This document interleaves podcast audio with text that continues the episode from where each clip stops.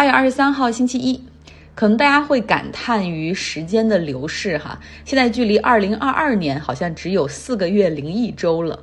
在你小的时候，可能会对于二零二二年的你有什么样的期许和展望吗？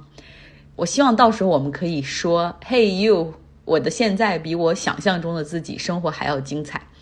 那尝试着去打开大脑中的一些新的未知部分，比如说培养一两个兴趣和爱好，乐器也好，语言也罢，或者体育运动。说实话，我妈在这方面做的还挺好的。她喜欢打乒乓球，然后今年还报了一个训练营，一天居然要训练五个小时左右。我甚至一度怀疑她要去参加某项全国锦标赛。然后我还有干妈哈，她呢学习弹钢琴，不是为了以后给谁表演，就是为了能够活动活动手指哈，自我陶冶一下情操。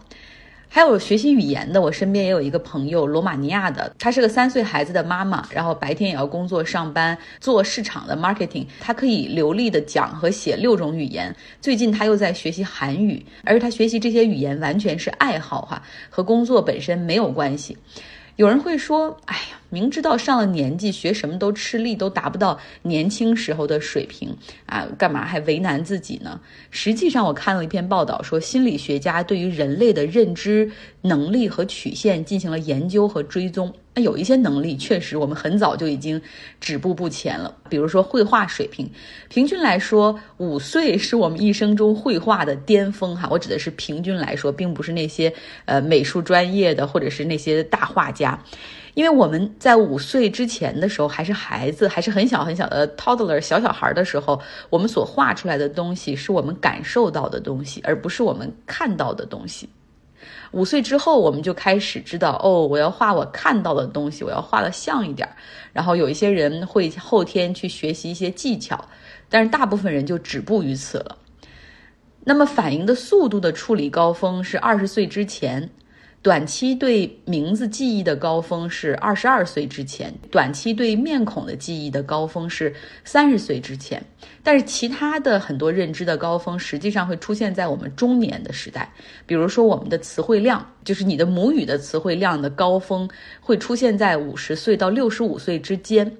识别和判断周边情况与人的情绪的这种认知能力的高峰会出现在四十岁左右，而且之后一直会保持很高的水平。有人说，就是年纪越大，你就会把这个世界看得越清楚，大概是这个道理。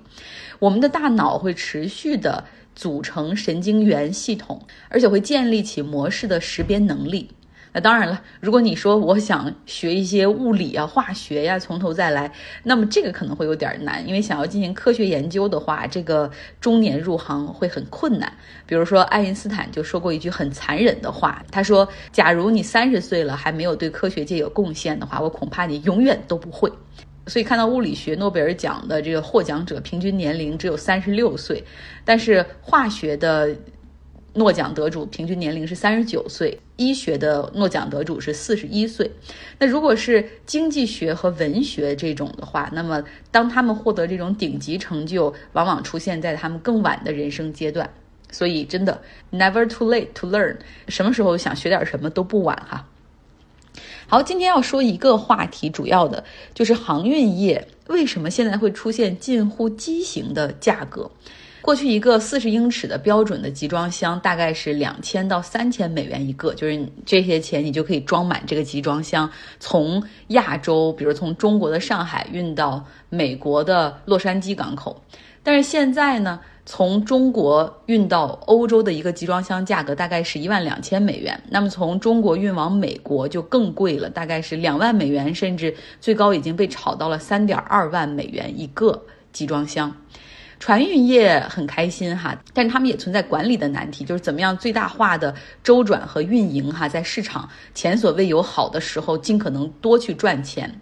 那但是呢，要运货的这些贸易交易方，他们则要承担比过去可能要高六倍的运输成本，甚至有的时候你出再高的钱也拿不到一个集装箱，那个时候更着急哈，你要交付这个订单。我们经常说价格是怎么决定的呢？经济学一零一，供需关系决定价格。我们来看看需求这一方哈，也就是说，到底有多少货物需要被运？COVID-19 开始到现在，世界贸易对运力的需求只不过增长了百分之五，但是集装箱的价格涨了六倍哈，百分之六百，这是为什么呢？这一切都需要从疫情来说起，因为疫情嘛，让美国和欧洲大家都在家办公，那花钱的上面其实就出现了一些变化。以前可能花在服务业上，比如出去吃饭、聚会、旅行，但是因为完全在家办公，这些钱都省了，所以就花在了商品购买上。又因为在家时间比较多，所以集中在一些家用电器、家具，然后包括汽车和汽车零部件这些都出现了激增。制造这些商品的主要是亚洲哈，更准确的说是中国，它就会比如尤其是运往北美比较多。那加上美国当时本地的一些港口，它因为 COVID-19 很部分员工因为感染在家休息病假或者是隔离的状态，导致一度加州的洛杉矶港口出现了。阻塞的情况，就是你可能要进入到港口，可能需要两到三周排队才能够进来，而卸货的时间和新船入港又发生了一些冲突等等，导致一段时间之内能够可用的船、货轮和这个集装箱的数量明显减少。那么接下来又是在今年四月份，苏伊士运河哈发生的事儿，我们大家还记得，一艘货轮受到大风的影响哈，完全是在苏伊士运河横了过来，阻塞了航道。那又是几周的排队时间，之后呢，我们这个中国的广东又爆发了小范围的疫情，又导致码头处理的速度稍微受了一点影响，所以集装箱和运力又减少了一些。所以可以说，这个集装箱价格的上涨是因为这个集装箱的供给所导致的。那在这种情况下呢，航运公司他们也在想办法来加速的运转哈，满载着货物的集装箱货轮，它从中国的，比如广东出发，抵达美国加州，然后卸完货之后，他就发现，实际上美国这边并没有太多货物需要运往到中国。过去的做法就是集装箱的价格都差不多嘛。过去的做法就是他们会在码头这边会可能等上两到三周，等把这一船的集装箱填满之后再运走哈。但是现在可能从美国发往中国的集装箱。一个集装箱也只不过还是四五千块钱，而从中国发往美国的集装箱一个已经到了，比如三万美元了。那想都不用想哈，这个这个账太好算了。很多货轮呢，就是有几个集装箱我们就装着走，剩下的空箱就甩到美国的码头啊，不带了。一度呢是从中国运过来十个集装箱的话，会有四个直接会滞留到美国的港口，还是空置的状态。那太平洋两岸很快又出现了。集装箱的一个不平衡的状态，在美国港口有大量的空箱积压，而在中国国内的港口又缺少集装箱，所以这个整个运力上面就从原来的一船难求到后面一箱难求。那集装箱又是哪儿制造的呢？现买来不来得及？全球基本上所有的集装箱制造都是中国的厂商完成的，主要有三家制造厂商，一个是中集，还有东方，还有新华昌。那集装箱的制作实际上是非常标准化的流水线，也没有什么美观可言哈。然后焊接之后有喷漆和防腐，非常非常快就可以制作好。但是因为现在订单比较多，平均呢从航运公司下单到最后收货投入使用，大概也是需要六周的时间。所以后来又算了一下账，与其等六周，航运公司觉得那不如直接我们开到美国之后把这些空箱子运回来更好。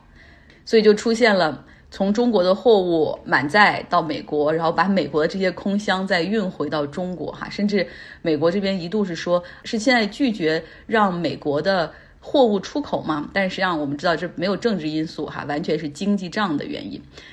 那么为了解决全球航运业这个船的紧缺呢？也有不少航运公司纷纷下了订单，哈，订购货轮。但是大型的货轮制造是需要十二到十六个月才能够造好，所以导致呢，暂时这个供需关系还是没有办法得以缓解。嗯，这就是航运业的一个问题，它总是有周期性的火爆，然后接下来会出现周期性的低谷。因为你想，它现在所下单订的，不论是集装箱还是货轮呢，当未来哈这个整个就稍微平衡了一下的话，他们又出现了集装箱和货轮的。供给大于货运的需求，所以到时候可能这个航运价格又会下跌。如果谁炒这个航运的股票的话，他就会知道，他总是反反复复的会被一个叫做波罗的干货指数的经济指标给折磨着。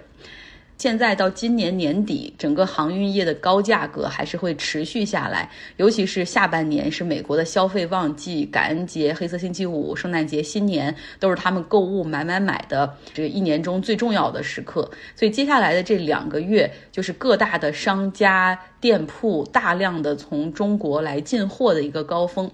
呃，所以。我们在美国市场这边就会感觉到物价会上涨哈，因为运费都是这么贵了，所以一定会加到加载在这个消费者这一端。所以美国的经济学家保罗克鲁格曼他也是说哈，说你们不要担心，就现在美国会进入到一个通胀周期，因为你看很多导致物价上涨的因素都是短期的、暂时的，比如说这个航运业现在离谱的价格，它也不会持续太长时间。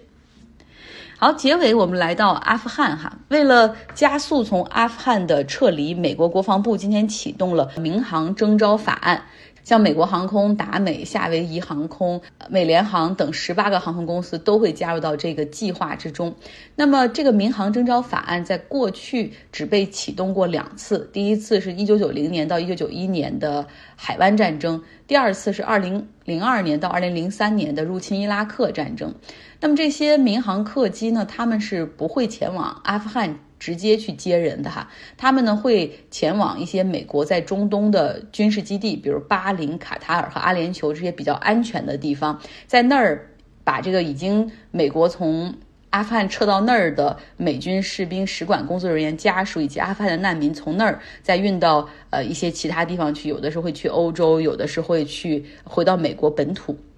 那与此同时呢，也有一个坏消息，极端恐怖组织 ISIS 他们正在策划针对美军撤离喀布尔的袭击，他们有一些计划哈，已经被情报部门给侦测到了。比如说，对起飞或者降落的飞机进行火箭弹的攻击，或者是要把装满炸弹的卡车冲进喀布尔的停机坪，或者是自杀式的爆炸袭击，就是这些恐怖分子他们可能会，呃，扮成平民百姓混入到机场，然后去引爆炸弹等等。像美国总统的国家安全顾问，他已经对此接受了 CNN 的采访，他说这些威胁确实真实存在。那么现在美国的军方情报部门、反恐部队都严阵以待，他们扩大了在喀布尔附近机。场的安全区哈，以此来降低风险。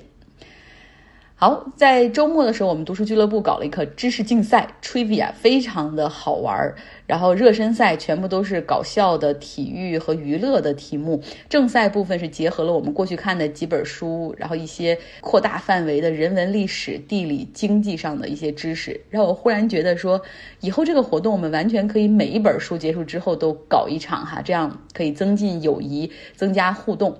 那本周我们要开始读一本新书，叫《崩盘：全球金融危机如何重塑世界》，又是一个大部头。这本书呢是理想国出版社的作品哈，所以本周日也非常高兴会请到理想国的工作人员来做客我们的读书俱乐部，讲一讲他们的故事。今天的节目就是这样。如果你希望加入我们读书俱乐部的话，可以来到微信公号张奥同学留下你的微信号。当然，最好最简单的就是你留下一个你的二维码，我可以直接扫加你。因为我发现有些人的微信号真的很复杂。